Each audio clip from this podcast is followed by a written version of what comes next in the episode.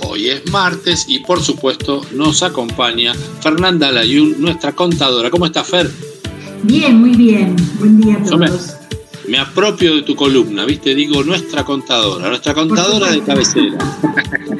La columna es nuestra. Obvio, obvio, hizo parte del programa claramente. Bueno, Fer, eh, hablamos en la previa que no teníamos muchas novedades, pero que sí teníamos que hablar del tema de las escalas del monotributo que van a tener un incremento para el 2022, ¿no?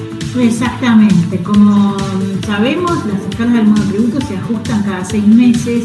Este año tuvimos un particular ida y vuelta, ¿se acuerdan? A principio de año, ya parece que pasó hace un montón, pero porque no, no salió la ley, no la reglamentaba, después salió tarde, generaron deuda de nacimiento, digamos, y, ahora que estamos ordenados, a partir de enero del 2022, como todos los eneros, aumentan los valores de la escala del monotributo. Aumentan los valores quiere decir que, por un lado, las cuotas aumentan, van a aumentar prácticamente un 50%, pero también aumentan los valores que se pueden facturar. Es decir, con la última modificación, los que prestamos servicios podíamos facturar hasta 2.600.000 pesos por año dentro del régimen de Con la nueva actualización se va a poder llegar a facturar el 50% más, es decir, 3.900.000 pesos. Pero claro que junto con eso, los valores que hay que pagar mensualmente, lo del débito automático, también aumentan.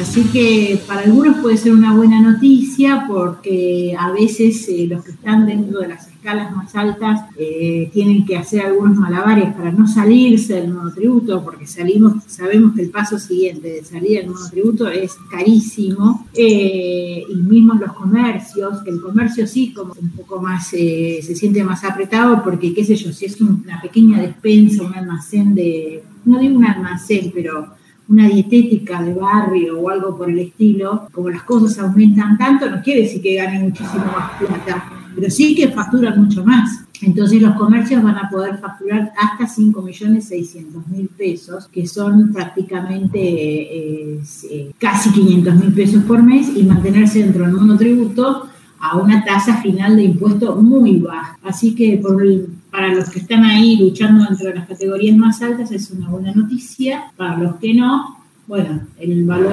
aumenta un 50% de la cuota y, sobre eso no sé si que... Claro, ahí te quería hacer una consulta. Em, mencionaste una dietética de barrio por decir algo. Pusieron una nueva acá a dos cuadras de mi casa.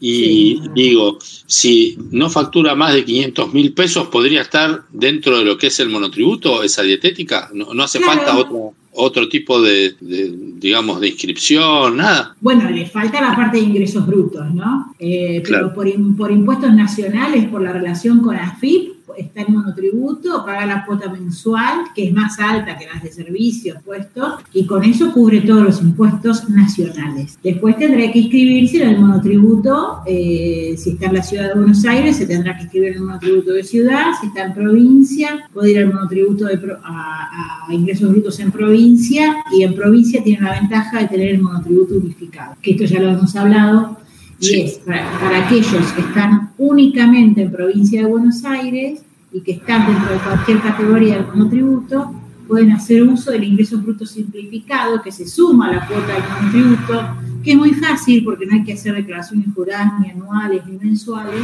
y, la verdad que facilita la vida de los contribuyentes, claramente, porque te voy a decir, hay algo del, del monotributo sobre todo en aquellas actividades que tienen que ver con aquel que tiene un departito o alguna otra propiedad, además de su casa en habitación, que la usa para alquilar, muchas veces las personas no quieren anotarse en el monotributo y pagar impuestos por el alquiler, no tanto por el impuesto en sí mismo, sino por el costo de tener que hacer las declaraciones juradas de ingresos brutos, que no alcanza con el monotributo. Hay que pensar en los impuestos provinciales. Entonces, si yo tengo un alquiler, digamos que tengo un departamentito chiquitito en, en Ciudad de Buenos Aires, y además del monotributo tengo que hacer declaraciones juradas mensuales, una declaración jurada anual, hacer la determinación, estar en el régimen simplificado, qué sé yo, pero la verdad es un espiole por montos que no son significativos. Entonces, la verdad que la ciudad de Buenos Aires tendría que pensar en sumarse al tributo nacional, así en el régimen simplificado como el de provincia. Pero provincia sí que la verdad este,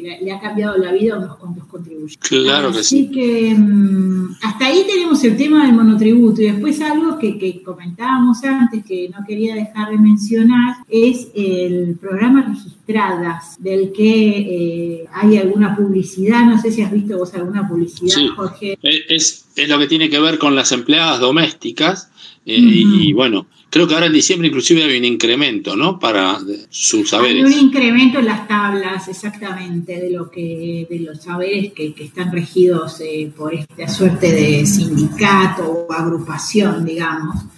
Eh, pero lo que el gobierno pensó dentro del paquete de medidas de incentivo de la salida de, la pandemia es que como a lo largo de la pandemia uno de los sectores que fue más castigado fue justamente el de empleadas, el personal de, eh, de casas particulares, que llegó a tener 600.000 personas como 400.000.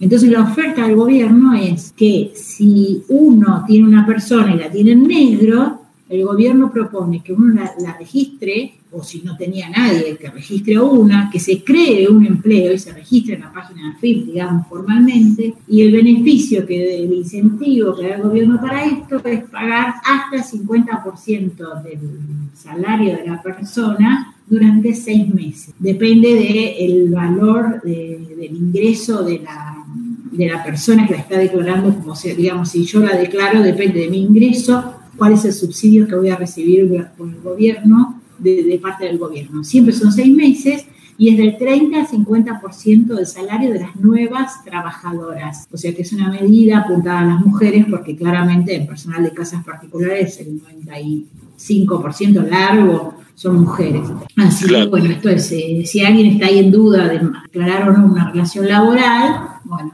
les recomiendo que si lo van a hacer, lo hagan con la página de AFIP formalmente y piden este subsidio que se le va a pagar directamente en la cuenta bancaria de la, de la persona, de la empleada, no no pasa por el empleador, digamos. Claro, claro. Y si acaso sigue teniendo duda, ¿dónde puede encontrarte, Fernanda?